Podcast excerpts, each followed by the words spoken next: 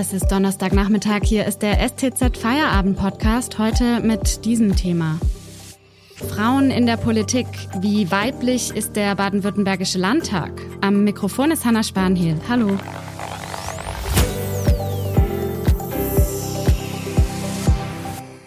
Im Deutschen Bundestag sind Frauen bis heute deutlich unterrepräsentiert. Und auch in den Landtagen sind Männer nach wie vor in der Überzahl. Im Schnitt stellen Frauen sogar nur rund ein Drittel der Abgeordneten in den Parlamenten. In Baden-Württemberg sieht die Lage nicht besser aus, eher im Gegenteil. Nur ungefähr 27 Prozent der Abgeordneten im Stuttgarter Parlament sind Frauen, jedenfalls jetzt noch. Immerhin wird ja in gut zwei Wochen, am 14. März, der Landtag neu gewählt ob sich durch die Wahl was ändern könnte und woran es überhaupt liegt, dass Frauen im Parlament bisher so unterrepräsentiert sind. Darüber spreche ich jetzt mit meiner Kollegin Eva Maria Manz. Ihr kennt sie ja vielleicht auch als Moderatorin hier beim Podcast. Für die Wahlbeilage der Stuttgarter Zeitung, die morgen erscheint, hat sie zum Thema Frauen im Landtag recherchiert. Hi Eva. Hallo Hanna. Eva, vielleicht können wir uns als allererstes ja die Situation noch mal ein bisschen genauer angucken. Wie viele Frauen sind denn momentan im baden-württembergischen Landtag und wie sieht's da genau bei den einzelnen Fraktionen aus? Ja, genau. Also es sind im Moment nur 27 Prozent der Abgeordneten im baden-württembergischen Landtag Frauen. Bundesweit ist Baden-Württemberg damit leider auch eines der Schlusslichter. Etwas schlechter sieht es nur in Sachsen-Anhalt und Mecklenburg-Vorpommern aus. Also konkret sieht es so aus, auf 38 weibliche Abgeordnete kommen aktuell 105 männliche Kollegen. Wir haben jetzt auch im Ländervergleich den einzigen deutschen Landtag, in dem es noch nie einen Anteil von wenigstens 30 Prozent Frauen gab. Wenn wir uns jetzt die Fraktionen anschauen, dann sieht es auch so aus, dass es sehr unterschiedlich ist. Also äh, während in der Grünen Fraktion die Anteile fast ausgeglichen sind, also es sind 47 Prozent ähm, ist es in den anderen Fraktionen so, dass nicht einmal jede fünfte Abgeordnete weiblich ist. Könnte sich denn durch die Wahl am 14. März da was ändern? Hm, das ist, wenn man sich die Kandidatenlisten anschaut, eher unwahrscheinlich. Also manche Parteien haben zwar dieses Mal bei der Wahl mehr weibliche Kandidaten aufgestellt, zum Beispiel die CDU, nämlich 31 Prozent im Vergleich zu 21 Prozent im Jahr 2016.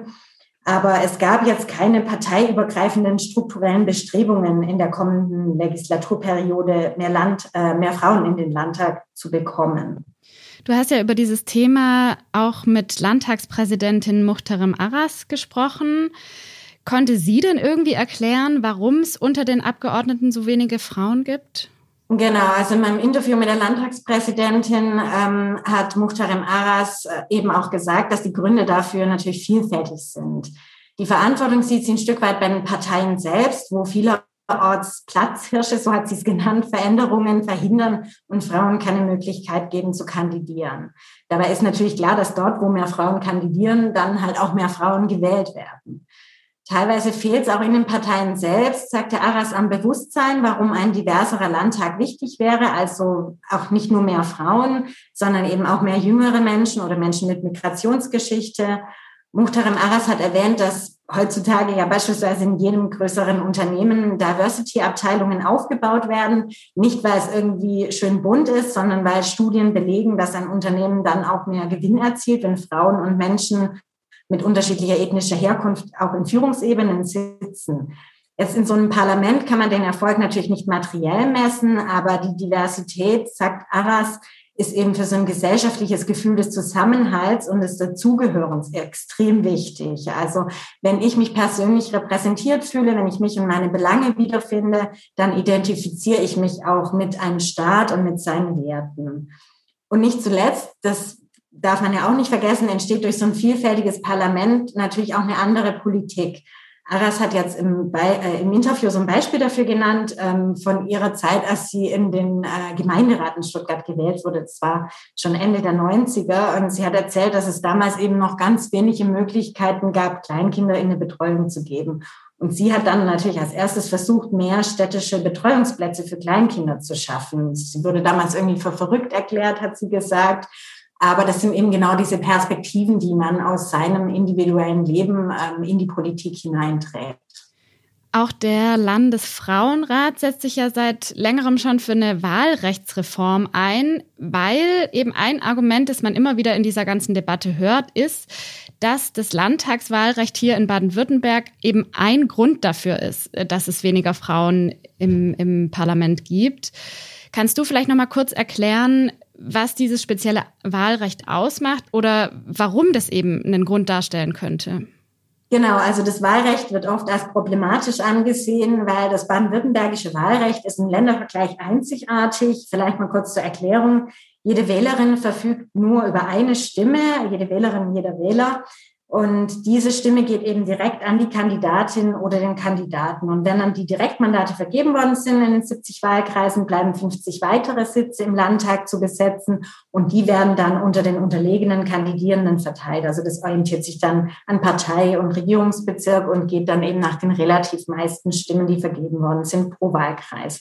Was es hier aber nicht gibt, das ist eine Landesliste. Und die Wahlrechtsforschung belegt natürlich auch, dass Frauen über Listenverfahren größere Chancen haben, ein politisches Mandat auch zu erringen.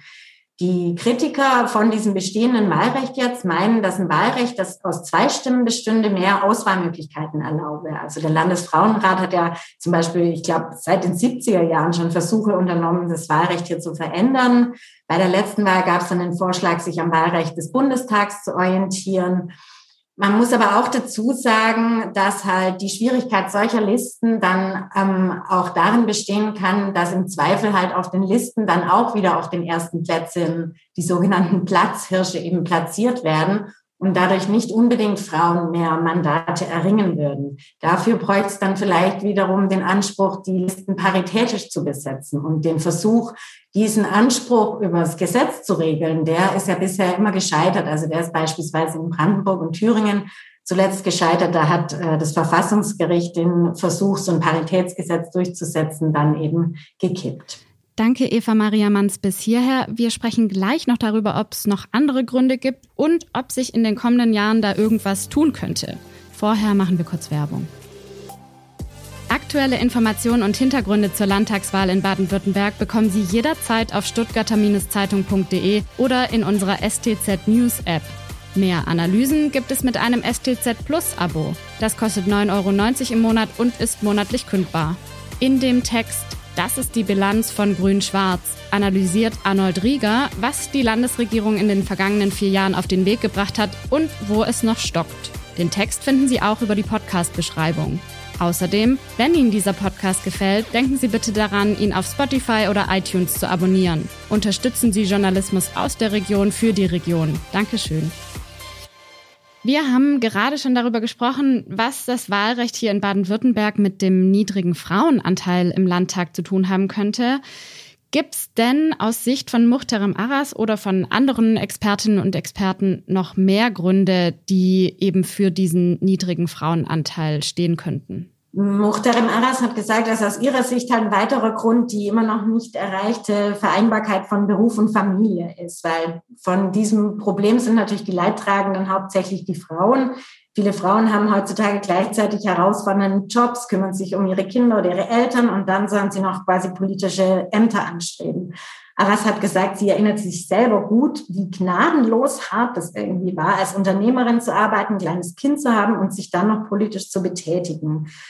Jetzt klar, seit Aras ein kleines Kind hatte, sind jetzt 20 Jahre vergangen. Die Betreuungssituation hat sich etwas verbessert, aber gerade in der Corona-Krise haben wir eben doch gesehen, dass es immer noch besonders die Frauen sind, die sich verstärkt auch um Haushalt und Familie kümmern, die herausfordernde Jobs in den systemrelevanten Berufen haben, wie beispielsweise in der Pflege, die es aber auch immer noch eher sind, die halt zurückstecken bei Karriere ähm, oder auch bei ihren politischen Ämtern, wenn es dann verlangt ist, sozusagen, wenn es nicht mehr anders geht.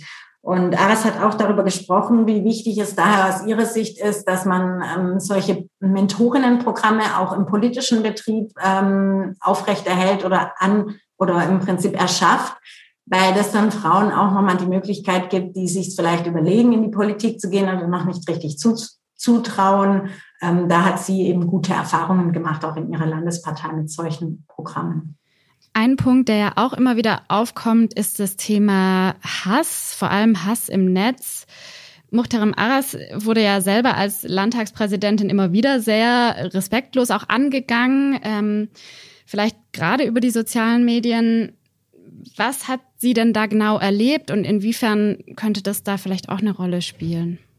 Ja, also sie selbst wird, ähm, seit sie Landtagspräsidentin ist, stark angegriffen. Also bei ihr war das so, dass die massiven Drohungen gegenüber ihr als Frau, also die sexistischen Angriffe und Beschimpfungen, aber auch die Drohungen gegenüber ihrer Familie immer dann massiv zugenommen haben, wenn es Polizeieinsätze im Parlament gab. Also man erinnert sich ja, wenn Abgeordnete sich da eben geweigert haben, ihren Anordnungen zu folgen und das Parlament verlassen mussten. Dann wurde halt von manchen Leuten Videos dieses Polizeieinsatzes ins Internet gestellt.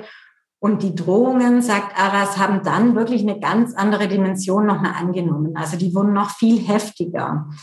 Und deswegen hatte sich Aras dann vergangenes Jahr dazu entschieden, das nicht mehr länger zu ignorieren, sondern juristisch dagegen vorzugehen. Und sie konnte auch letzten Endes ähm, erreichen, dass Facebook und Co. da ähm, eben die IP-Adressen von zwei Drittel der Verfasser herausgeben mussten. Ihr war es halt wichtig, klarzumachen, dass es da irgendwie auch eine Grenze gibt. Und ähm, ja, sie hat halt festgestellt, dass sie damit kein Einzelfall ist, sondern dass die Aggressivität im Internet allgemein zugenommen habe, und zwar speziell gegenüber Frauen und dann wiederum auch speziell gegenüber Politikerinnen. Also Hass und Drohungen im Internet sind heutzutage wirklich ein massives Problem, mit dem sich Frauen auseinandersetzen müssen, die sich für eine politische Karriere entscheiden. Und ähm, ja, Aras hat gemeint, dass dazu sicherlich das Internet und die Anonymität dort beigetragen hat, ähm, aber natürlich auch politische Kräfte, auch wenn sie sie in der Minderheit sieht, ähm, die Frauen eben in einer anderen Rolle sehen wollen, die das zusätzlich befeuert haben. Die Situation klingt ja jetzt erstmal so ein bisschen bedrückend. Wie ist denn deine Einschätzung? Ähm, kann sich was verändern in Sachen Frauenanteil im baden-württembergischen Landtag? Oder vielleicht auch bei den politischen Ämtern überhaupt jetzt in den kommenden Jahren?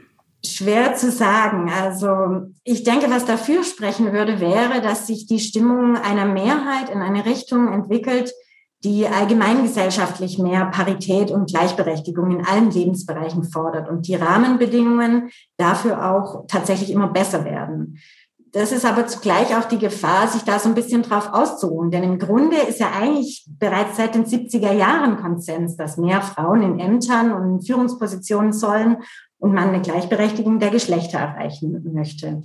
Trotzdem ist aber seither ja nicht so wahnsinnig viel passiert, wie man jetzt halt auch in diesem Fall an den Zahlen sieht. Deshalb, damit sich wirklich was ändert, müssten sich halt die Strukturen ändern. Und ich denke, das wird halt nicht möglich sein, ohne ähm, diese Strukturen auch massiv herauszufordern oder in Frage zu stellen, also im Grunde die Machtfrage zu stellen, wovor sich, und das hat beispielsweise auch Aras im Gespräch angedeutet, Frauen vielleicht manchmal noch etwas eher scheuen als Männer. Und im Landesparlament könnte dann halt wirklich schon einer dieser Schritte sein, dass tatsächlich in der kommenden Wahlperiode ein Konsens gefunden wird, was das Wahlrecht des Landes angeht.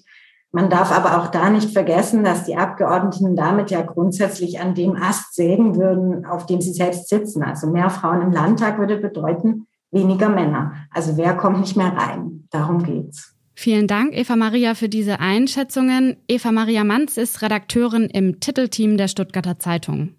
Wenn Sie mehr über die anstehende Landtagswahl wissen wollen, dann sei hier nochmal auf unsere umfangreiche Wahlbeilage hingewiesen, die morgen der Stuttgarter Zeitung beiliegt. Alle Artikel dazu können Sie auf unserer Homepage mit einem digitalen Plus-Abo lesen. Den Podcast hören Sie dann morgen wieder, wenn Sie mögen. Ihnen jetzt einen schönen Feierabend. Tschüss und machen Sie es gut.